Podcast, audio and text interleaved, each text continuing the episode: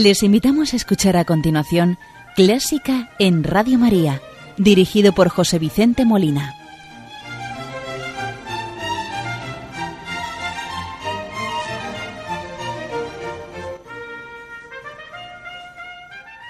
Buenas noches, queridos oyentes de Radio María. Les saluda José Vicente Molina, quien les va a acompañar y les agradece su atención. Vamos a iniciar el programa saludando a la Virgen María y encomendando las intenciones de Radio María, de todos sus oyentes y benefactores, y muy en especial de los enfermos y las personas que están en el sufrimiento y el dolor, para que ella les consuele y les conforte. Hoy vamos a escuchar el Ave María de Franz Schubert a modo de oración y lo vamos a escuchar en una versión cantada por la soprano Cheryl Studler, acompañada por la London Symphony Orchestra dirigidos por John Marin.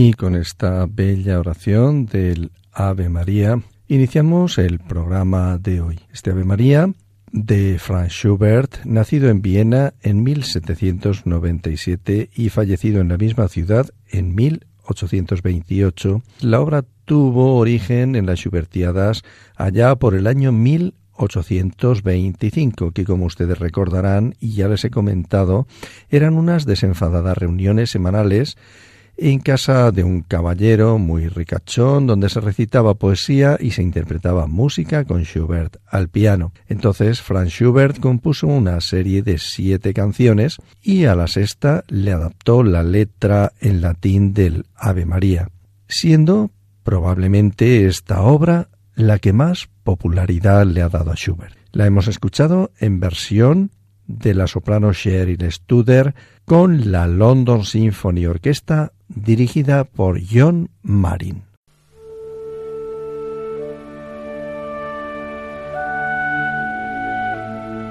Los domingos de 1 a 2 de la madrugada, Clásica en Radio María.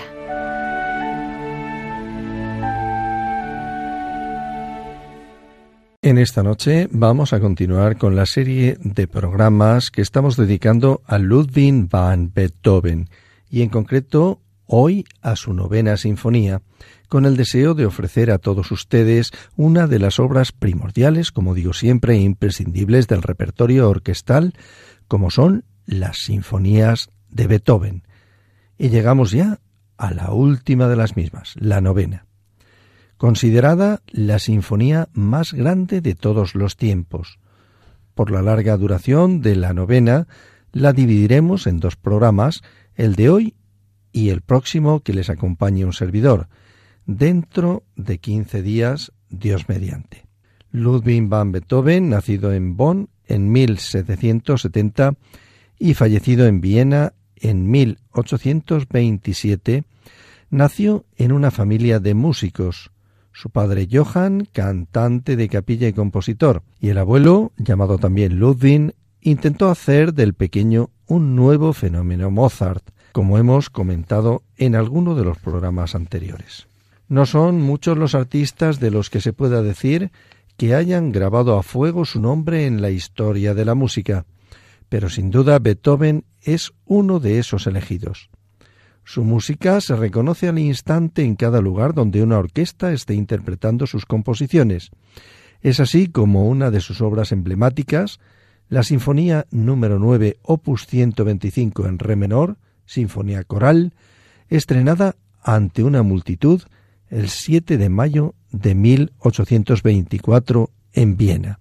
Ha trascendido a tal nivel que no sólo ha pasado a ser el himno de la Unión Europea, una parte de su cuarto movimiento, sino que se ha convertido en un verdadero símbolo mundial, una de las más excelsas creaciones que ha presenciado la historia de la humanidad. Beethoven es considerado el nexo entre dos periodos como lo fueron el clasicismo y el romanticismo. Es posible entender su obra a lo largo de tres periodos. El primero va desde 1794 a 1800 y es considerado como el término del clasicismo. La segunda etapa va de 1800 a 1815, denominada como la transición, Aquí sus obras musicales ya poseen características más románticas.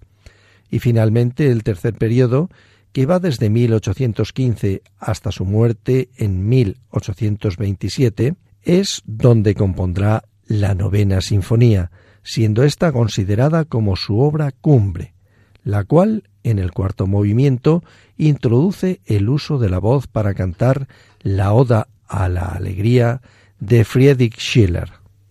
Transcurrirá una larga pausa en la creación sinfónica beethoveniana tras la terminación en 1812 de la octava sinfonía.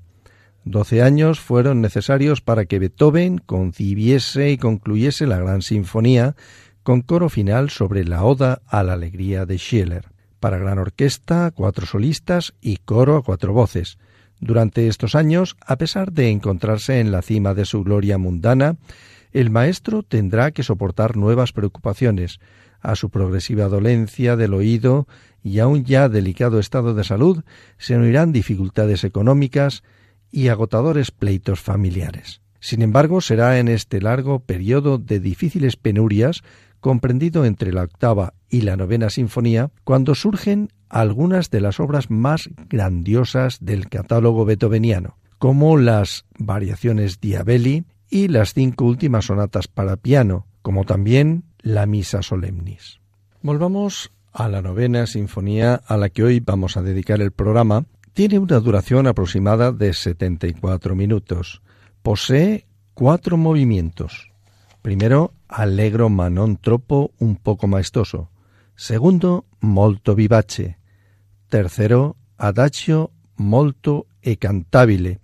Y cuarto y último movimiento, presto allegro assai, presto allegro assai, donde está incluida la Oda a la Alegría de Schiller, en la que el maestro llevaba madurando y trabajando durante varias décadas de su vida. Vamos a escuchar el primer movimiento de esta novena sinfonía, que empieza de forma poderosa con un tema principal que transcurre en escalas y variaciones trepidantes, con incisos más adelante para los momentos líricos, nuevamente interrumpidos por la intensidad titánica de la composición. Escuchemos este primer movimiento de la novena sinfonía en re menor, opus 125 de Ludwig van Beethoven, en versión de la Berliner Staatskapelle dirigida por Daniel Barenboim. Primer movimiento, alegro manon tropo, un poco maestoso.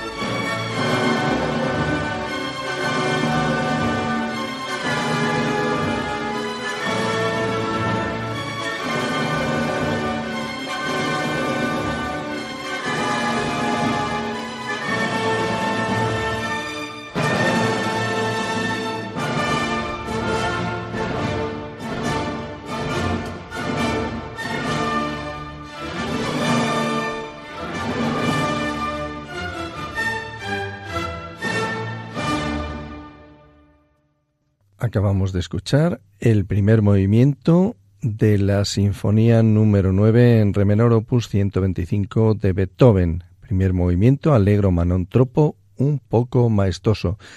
En versión de la Berliner Staatskapelle dirigida por Barenboim. ¿Te gusta la música clásica?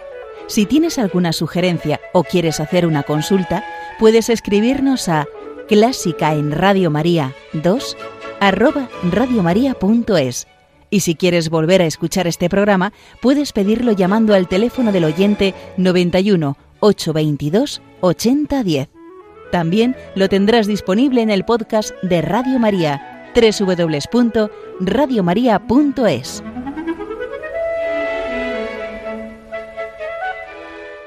Como les comentaba anteriormente, esta obra, ya la novena sinfonía, la última de las sinfonías de Beethoven, es ya del periodo de madurez, del periodo romántico totalmente, en la que Beethoven buscaba la perfección y la que había estado madurando a lo largo de casi 30 años. El segundo movimiento, que vamos a escuchar a continuación, Molto vivace, es calificado por algunos cronistas como el infierno en llamas, por la contundencia y velocidad del mismo.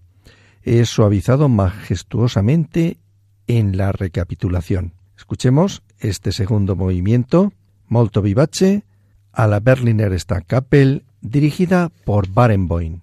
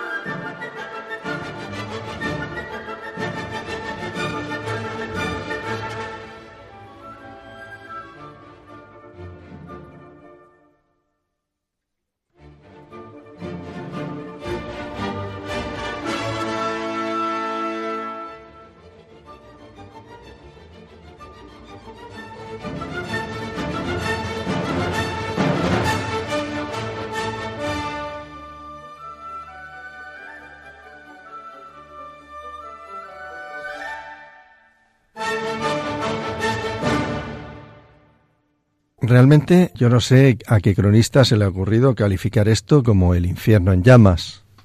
No, no es el infierno en llamas. ¿Cómo va a ser el infierno en llamas? Efectivamente, lo que a un servidor le sugiere esta música del segundo movimiento molto vivace de la Sinfonía número 9 en re menor, opus 125 de Beethoven, es todo lo contrario, me sugiere belleza, armonía, diálogo y alternancia entre las voces instrumentales, concordia y sobre todo mucha alegría.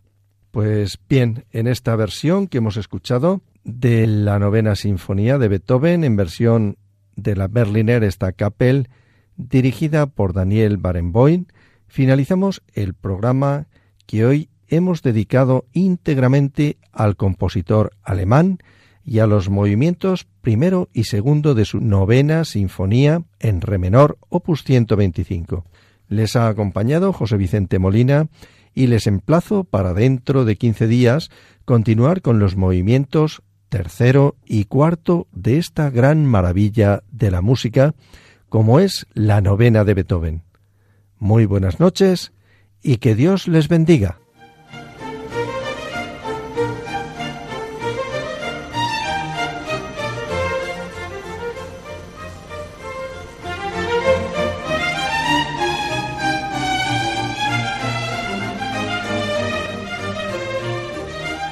Han escuchado Clásica en Radio María, dirigido por José Vicente Molina.